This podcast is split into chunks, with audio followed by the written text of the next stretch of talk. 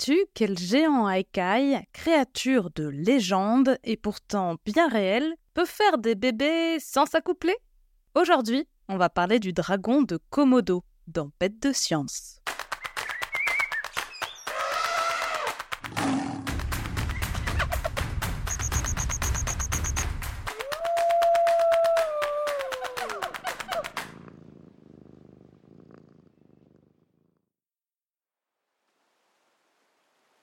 Les îles sont des endroits hors du commun.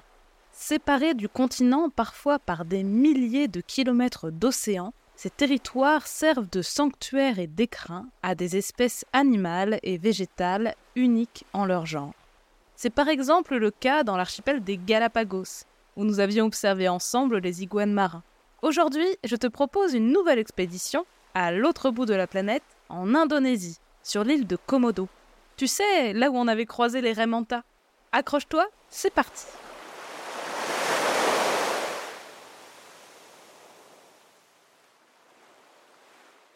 L'île de Komodo n'est pas très grande, à peine 30 km de long pour 16 km de large.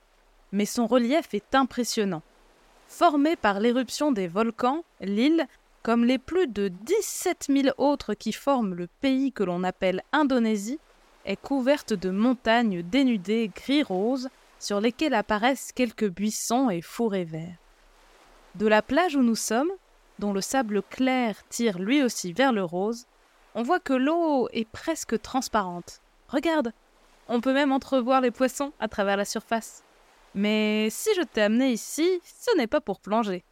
J'espère plutôt que tu as pris de bonnes chaussures parce que ça va grimper. Approchons-nous des hautes herbes et de la zone boisée, plus haut, sur la colline. On m'a dit qu'il y avait quelques marigots où nous pourrions trouver notre héros du jour. Allons-y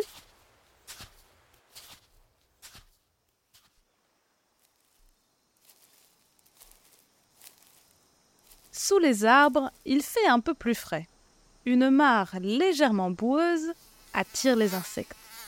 Tiens, mets un peu d'anti-moustique si tu ne veux pas finir piqué de partout. Oh, baisse-toi. Regarde dans les jumelles. Ils sont là. Tu les vois? À l'ombre, de part et d'autre du point d'eau, les deux grandes formes brunes.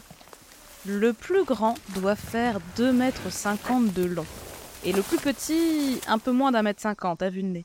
Presque ma hauteur totale. Et il pèse autant qu'un homme adulte. Ce sont des varans de Komodo, de leur nom latin Varanus comodensis. Ce sont les plus grands lézards du monde et on ne les trouve nulle part ailleurs. Leur museau est rond et leur corps trapu.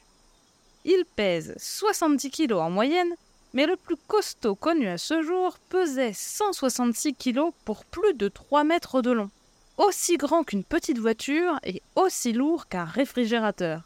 C'est cet aspect impressionnant qui leur a valu leur surnom de dragon, même si, désolé de te décevoir, il ne crache pas de feu.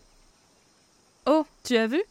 Le plus gros des deux a ouvert un œil et tiré une longue langue jaune clair qui ressemble à celle d'un serpent. Il a dû sentir notre odeur. Même si c'est peu courant, les dragons peuvent attaquer des humains. Et vu leur format, euh, on ne fait pas le poids. Bien que ces deux pépères aient l'air partis pour un roupillon, je te propose que nous restions à distance pour les observer car même s'ils peuvent avoir l'air débonnaires comme ça, à faire paisiblement la sieste, ce sont des prédateurs redoutables. Regarde le bout de leurs pattes. Elles sont munies de griffes recourbées, très aiguisées. Leur longue queue peut se transformer en fouet dangereux et rudement efficace. En la faisant claquer, ils peuvent sonner une proie ou remettre un concurrent à sa place. Leur corps est recouvert d'écailles épaisses qui les protègent, notamment lors des violents combats entre mâles les opposants s'affrontent à la manière de lutteurs, dressés sur leurs pattes arrière. Ils s'enlacent avec leurs pattes avant et se repoussent. Un câlin pas vraiment amical. Ils possèdent en plus, sous leurs écailles, des plaques osseuses appelées ostéodermes, qui recouvrent tout leur corps et leur servent d'armure. Les scientifiques n'ont pu en décrire la structure précise que tout récemment, en 2019, en utilisant des scanners pour voir à travers leur peau. Mais malgré cette cote de maille très résistante, certains d'entre eux récoltent de vilaines morsures lors des bagarres. Il faut dire que les dents des dragons valent le détour. Courbées comme des petits poignards, elles sont crantées, couvertes de petites pointes sur leur face arrière. Ce sont de véritables petits rasoirs très tranchants qui leur permettent de déchirer la viande dont ils se nourrissent. Leurs quenottes ressemblent d'ailleurs plus à celles des requins qu'à celles des autres reptiles, comme leurs cousins crocodiles par exemple. La similitude ne s'arrête d'ailleurs pas là. Comme les requins, nos dragons possèdent des dents de rechange qui repoussent juste derrière celles qu'ils ont cassées ou perdues. Pratique Comme leurs gencives sont très épaisses, leurs dents sont le plus souvent cachées. Même si tu regardes la bouche de nos dormeurs aux jumelles, tu ne pourras pas les apercevoir. On ne voit leurs dents que lorsqu'ils se nourrissent. Un peu comme pour Croque-Mou dans le film Dragon. Et autre petite particularité, on peut parfois voir un peu de sang dans leur bouche quand ils mordent un objet. Ce n'est pas parce qu'ils se sont fait mal, mais parce que leurs dents percent leurs gencives à chaque fois qu'elles sortent. Trop bizarre Il existe de nombreuses histoires qui racontent que les dragons empoisonnent leurs proies en les mordant. Mais en réalité, on ne sait pas précisément ce qu'il se passe. Il peut en effet arriver qu'un varan morde un animal affaibli et que celui-ci meure des suites de sa blessure. On a donc longtemps pensé que leur bouche abritait de nombreuses bactéries et que la morsure s'infectait. Mais on n'en est plus si sûr aujourd'hui. Apparemment, leur bouche est aussi propre que celle d'autres carnivores, même si, bon, c'est très relatif. Ils ne doivent pas sentir la rose non plus. Ce qui arrive assez souvent, en revanche, c'est que des animaux blessés comme les buffles d'eau se réfugient dans des mares où leurs blessures entrent en contact avec des bactéries, qui peuvent alors déclencher une infection et provoquer leur mort. Ils ne mourraient donc pas empoisonnés par notre varan. Sauf que, depuis peu, on sait que les dragons possèdent bien un venin qui empêche le sang de coaguler, de sécher en somme. Il entraîne aussi une baisse de pression du sang dans les artères et la paralysie des muscles. Ce qui fait que s'ils attaquent une proie, la blessure ne peut pas cicatriser et l'animal s'affaiblit. Les dragons n'ont plus qu'à patienter sagement jusqu'à ce qu'il rende son dernier souffle pour passer à table. La morsure de cet animal est donc encore entourée de pas mal de mystères, mais ce qui est sûr, c'est qu'il vaut mieux éviter de s'y frotter. Globalement, en matière de menu, les dragons de Komodo ne font pas les difficiles. Ils peuvent aussi bien se contenter de crabes, de poissons et d'œufs que d'animaux plus gros, comme des oiseaux, des singes et certains ongulés, tels que des cerfs et des sangliers. Les plus gros d'entre eux peuvent aussi croquer les plus petits. Et oui, certains sont cannibales. D'ailleurs, les jeunes dragons passent une grande partie de leur temps cachés dans les arbres pour rester à l'abri de leurs aînés. Ils redescendent au sol une fois qu'ils ont suffisamment grossi et que leur côte de maille s'est bien développée, pour s'imposer et se défendre face aux autres adultes. En captivité, plusieurs dragons ont dépassé les 25 ans, et certaines mesures faites sur des animaux sauvages laissent penser qu'ils peuvent atteindre 40 ans. Comme ils grandissent toute leur vie, les plus grands sont les plus vieux. Avec de tels attributs, on pourrait croire les dragons de Komodo invincibles. Mais la réalité est tout à fait différente. Ils sont classés en danger sur la liste rouge de l'UICN, l'Union internationale pour la conservation de la nature, bien qu'ils soient intégralement protégés depuis les années 1990. Comme ils ne vivent que sur quelques îles en Indonésie, à Komodo et à Flores notamment, leur population est faible, et on estime qu'il ne resterait que 1400 individus adultes et 2000 jeunes environ dans leur milieu naturel. Mais qui est capable de menacer la survie de ces géants redoutables? Tu le devines peut-être déjà, c'est le dérèglement climatique. Avec la montée des eaux et la sécheresse, leur territoire se réduit d'année en année. Et si l'île de Komodo est classée en parc naturel national, ce n'est pas le cas des autres îles, où notre varan géant peut être menacé par les feux que les habitants allument pour fertiliser les terres agricoles, ou la disparition des cerfs chassés de manière trop intensive. Les chiens errants représentent aussi un danger pour leurs œufs, et la présence des touristes peut être envahissante. Bref, même quand on est le roi des lézards, on n'est pas tranquille pour autant. Même si nos deux compères qui dorment près de la mare se tolèrent, les dragons de Komodo sont plutôt du genre solitaire. Ils peuvent parfois se regrouper autour d'une carcasse et manger au même endroit, mais le plus souvent, chacun mène sa vie de son côté. Quand vient la période des amours, de mai à août, les mâles se combattent parfois violemment pour s'accoupler avec les femelles. On a longtemps pensé que les couples se formaient juste le temps de faire des bébés, mais des observations laissent penser que certains amoureux sont fidèles le temps d'une saison de reproduction, ce qui est très rare chez les lézards. Nos dragons seraient-ils de grands romantiques? La femelle pond et enterre ses œufs. Elle profite bien souvent des nids géants en forme de dôme de certains oiseaux, comme les mégapodes, qui ressemblent un peu à des dindes. Recouverts de feuilles et de branches en décomposition, ces nids maintiennent les œufs bien au chaud, sans aucun effort. La femelle dragon ne s'occupe ainsi plus des œufs une fois qu'ils sont enterrés. Ils éclosent au bout de 7 à 8 mois d'attente. Mais ce qui a ému la communauté scientifique au début des années 2000, c'est que l'on a découvert que des femelles dragons de Komodo vivant en captivité en parc zoologique ont été capables de faire des bébés toutes seules, sans mâle. Elles ont tout de même pondu des œufs qui ont donné naissance à des petits. Impressionnant, non? On appelle cela de la parthénogénèse.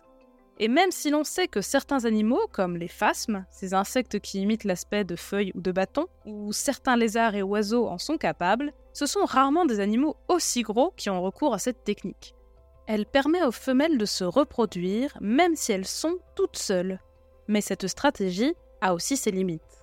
Afin d'exister durablement, une espèce a besoin de ce qu'on appelle le brassage génétique. Grosso modo, un bébé sera plus costaud si ses parents viennent de familles différentes, car chacun apportera des forces complémentaires. Par exemple, si l'un des parents est résistant à une maladie et l'autre parent, lui, est peu sensible à une autre, alors leur bébé aura plus de chances d'être immunisé contre ces deux maladies à la fois.